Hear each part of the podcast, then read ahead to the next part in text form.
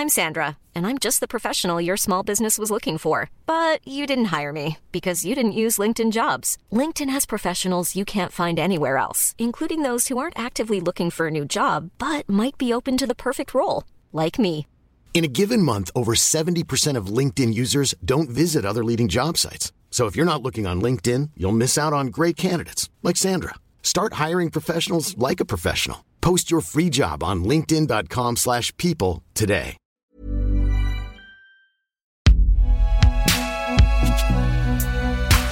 Audio.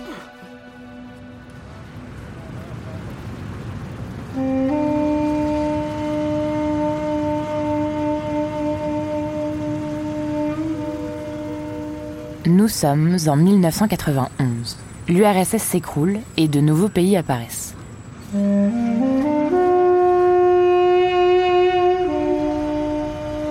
Parmi eux, l'Azerbaïdjan qui tente de se reconstruire organise quelques mois plus tard des élections.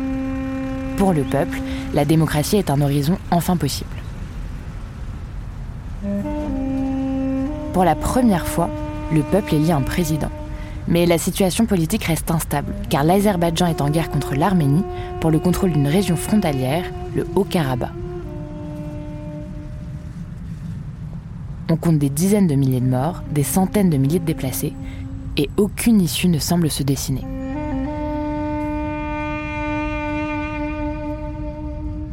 Alors les militaires renversent le pouvoir et placent à la tête du pays un ancien dirigeant de l'époque soviétique, Edar Aliyev. Pour la forme, on organise des nouvelles élections qu'il remporte avec 99% des voix. Nous sommes en 1993 et la démocratie, c'est déjà fini.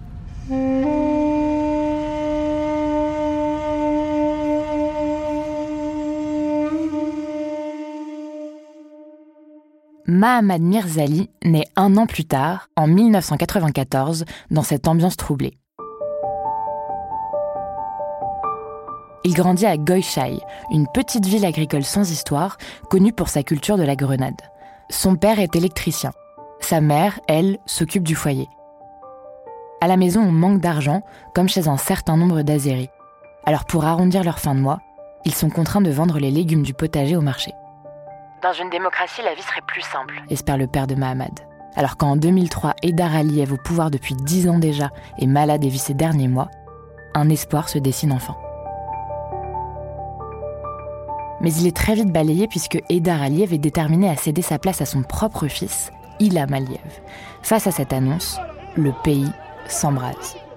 Des manifestants réclament des élections libres et transparentes. Mahamad, âgé de 9 ans, accompagne son père à un de ces rassemblements. Assis sur ses épaules, il agite le drapeau de l'opposition. Mais le fils Aliyev remporte largement le scrutin, truqué selon les observateurs internationaux. Des centaines d'opposants sont jetés en prison. Par prudence, le père de Mahamad préfère cesser de militer en public. À la maison, il continue d'écouter des radios libres, de lire des journaux indépendants, mais en public, il fait profil bas.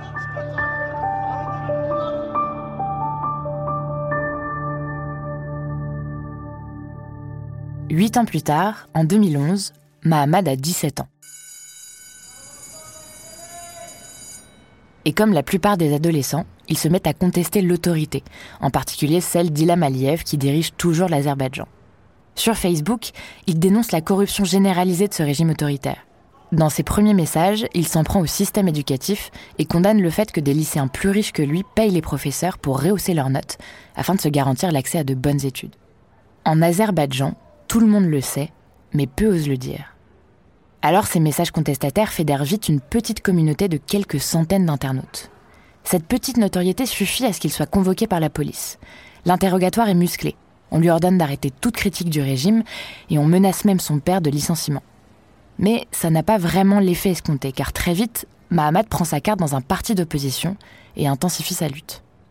Il réunit un petit groupe pour parler politique dans des salons de thé, organise des manifestations et crée un groupe Facebook contestataire.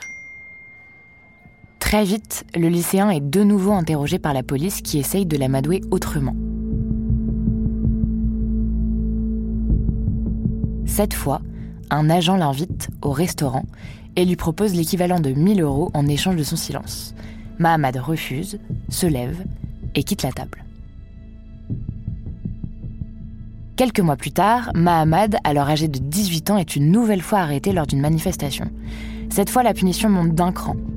Il est renvoyé du lycée et inscrit de force au service militaire à l'infanterie de marine, avec comme comité d'accueil un passage à tabac. Mais Mahamad ne s'arrête pas là. Au sein de l'armée, le jeune homme décide de rendre publique la corruption qu'il constate partout où il passe. Il parvient à filmer un gradé en train de voler de la viande destinée aux conscrits et diffuse la vidéo sur Facebook.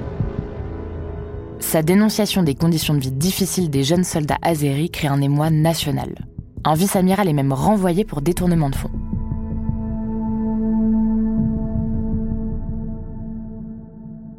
Après un an et demi de service, Mahamat paye le prix de sa nouvelle notoriété.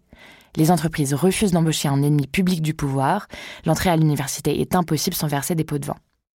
Ça aussi, il le dénonce en ligne ce qui lui vaut d'être une nouvelle fois arrêté.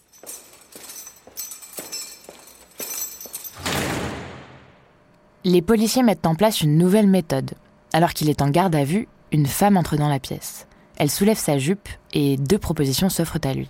Soit on l'accuse d'agression sexuelle et il passera des années derrière les barreaux, soit il accepte des aveux pré-remplis et 20 jours de détention. Mahamad signe le document, purge sa peine et affirme que chaque soir, il est frappé par ses geôliers. Libéré, il part pour Bakou, la capitale. Son espoir, c'est de retrouver l'anonymat. Il vivote en colocation et travaille comme garagiste. Mais sur Internet, il continue de militer et de publier des vidéos. Il mêle informations politiques sur la corruption et la répression et commentaires satiriques sur les dirigeants du pays et leur train de vie luxueux. Le ton est parfois potache, voire même insultant. Le président Ilham Aliyev et ses sbires sont qualifiés de trous du cul. La première dame est traitée de prostituée. Certaines vidéos atteignent le million de vues, un succès fou dans un pays de 10 millions d'habitants. Mahamad reçoit de plus en plus de menaces anonymes et ses parents lui signalent que la police le cherche à nouveau. Cette fois-ci, sa survie est vraiment en jeu. Il est donc contraint de fuir l'Azerbaïdjan.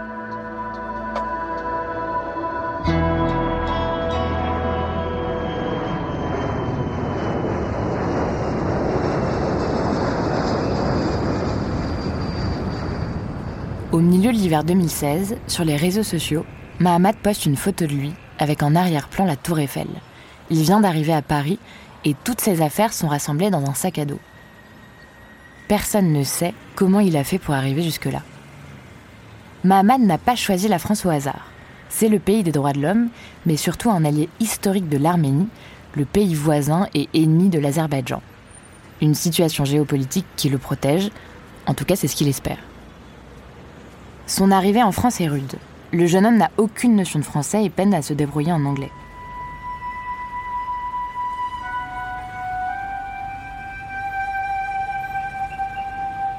Complètement désemparé, Mahamad s'en remet alors à un compatriote qui lui propose contre 300 euros de l'emmener à Laval, en Mayenne. Là-bas, il jure que d'autres Azéris pourront lui venir en aide. Mais une fois sur place, personne n'est là pour l'accueillir. C'était une arnaque. Mahamat survit tant bien que mal, seul. Il dort où il peut, dans des gares ou des laveries, subsiste grâce à l'aide du SAMU social qui lui alloue 3 euros par jour. Après deux mois d'errance, sa demande d'asile est acceptée et on lui propose un logement à Château-Gontier, toujours en Mayenne. Son studio est exigu, mais au moins il dispose d'une connexion Internet. Il peut enfin renouer avec son activité de youtubeur. Ölkəni Eftaliyan Əliyevlər estafeti Paşayevlərə ötürür. O Paşayevlər ki, azgöz, əxlaqsız, vəhşi və qəddardırlar. Même en France, alors qu'il se pensait à l'abri, les pressions continuent. Dans sa boîte mail, des dizaines et des dizaines de messages anonymes menaçants affluent chaque jour. Des figures du régime le prennent publiquement pour cible. Un vice-président de l'Assemblée nationale d'Azerbaïdjan diffuse même en ligne la photo de son passeport. Mahamad affirme aussi avoir échappé à un commando d'hommes armés se dirigeant vers son domicile. Il dit avoir été averti en urgence par un appel dont il ne révèle pas l'auteur, mais qui lui a permis de prévenir les gendarmes. Mahamad est une nouvelle fois contraint de déménager pour sa sécurité. Cette fois-ci, direction Perpignan, où il trouve un emploi dans un café pour 800 euros par mois. Est-ce lié à son statut précaire? Toujours est-il qu'il assure recevoir en ligne des propositions de corruption. Pourquoi ne pas supprimer ses vidéos en échange d'une copieuse somme allant jusqu'à 500 000 euros? Mais Mahamad ne cède pas et il continue, tant bien que mal, son activité de youtubeur. Mahamad n'est pas le seul à subir des pressions. Des interlocuteurs le menacent de diffuser une vidéo de sa sœur en plein acte sexuel. Devant son refus, les images sont partagées sur un canal Telegram. La jeune femme comprend alors qu'il n'y a que son mari qui a pu les filmer à son insu. Elle s'exile en Géorgie. Le père de Mahamad, quant à lui, est convoqué au commissariat, où on lui demande d'appeler son fils pour le convaincre de cesser ses activités. Sans succès, les policiers le laissent finalement partir après lui avoir cassé plusieurs dents. Face à ce déferlement de violence, Mahamad parvient à faire venir sa famille en France, à Nantes, où elle tente de se reconstruire.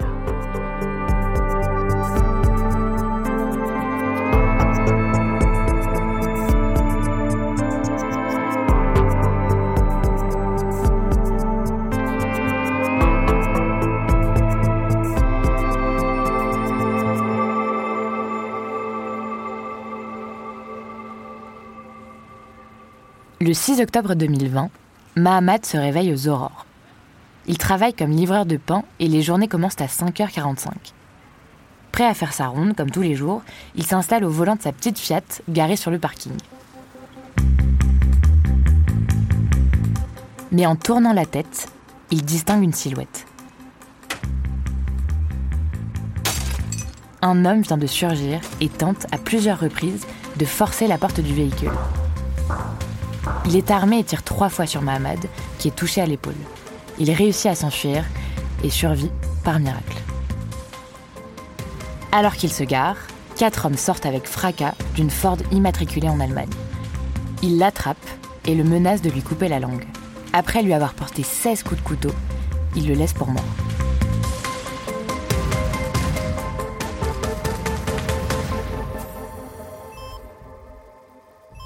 En urgence absolue, Mahamad est opéré pendant plus de 6 heures. De cette agression, il garde une cicatrice d'une dizaine de centimètres le long de la nuque et un traumatisme sévère. À partir de ce moment-là, Mahamad est placé sous protection policière.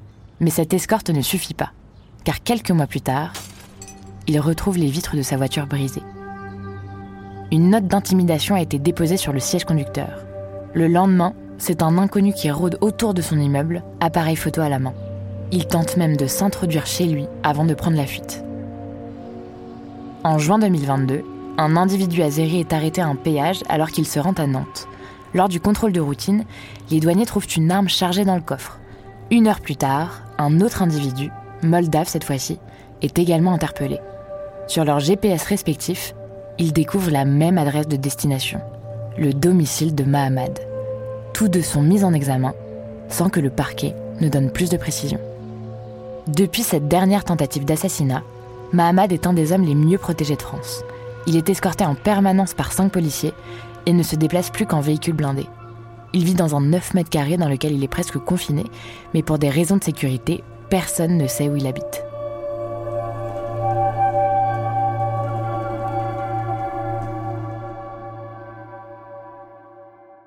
Il survit seul, avec pour seule compagnie son petit chien, et s'occupe en apprenant la guitare il n'ose plus ouvrir les volets, de peur que des snipers se dissimulent aux alentours. Malgré les antidépresseurs, son angoisse est constante. Chaque bruit le fait sursauter. L'obscurité le terrifie. Il dort mal, les lumières allumées, et lorsqu'il réussit à enfin trouver le sommeil, jamais avant 4 heures du matin, il rêve qu'on tente de l'étouffer. Encore à ce jour, une enquête est en cours pour comprendre qui a tenté de l'assassiner et au nom de quel donneur d'ordre. Huit personnes, Azérie, Moldave et Géorgienne sont mises en examen, dont les deux hommes arrêtés au péage en 2022. Mais rien ne permet pour l'instant de lier directement ces commandos au régime d'Ilham Aliyev. La justice française assure faire ce qu'elle peut pour mener une investigation tentaculaire avec des suspects dans plusieurs pays d'Europe. Mais en attendant les conclusions de l'enquête, C'est Mahamat qui comparaît devant les tribunaux en France, car plusieurs personnalités azéries l'ont attaqué en diffamation, un ministre et des hommes d'affaires.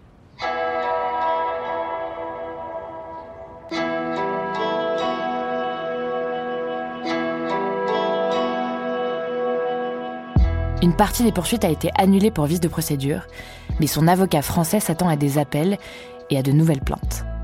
Le jeune homme de 29 ans n'a pas renoncé à l'espoir de vivre en paix en France. Il dit vouloir demander la nationalité française et souhaite qu'Ilham Aliyev lui retire celle de son pays natal, l'Azerbaïdjan, qui se défend toujours d'être derrière toute cette histoire. Deyirəm ki, olub da bizim xalq başımıza. Sokardan gələn neft Rövnəq Abdullayev, Anar Əlzadə, Adnan Əhmədzadə, Mehriban Paşayeva, İlham Əliyev, Dans ses vidéos, Mahamat continue de critiquer la corruption et l'absence de liberté. Mais une certaine résignation semble le gagner. Il constate que rien n'a changé en Azerbaïdjan. Ilham Aliyev, 61 ans, enchaîne son quatrième mandat.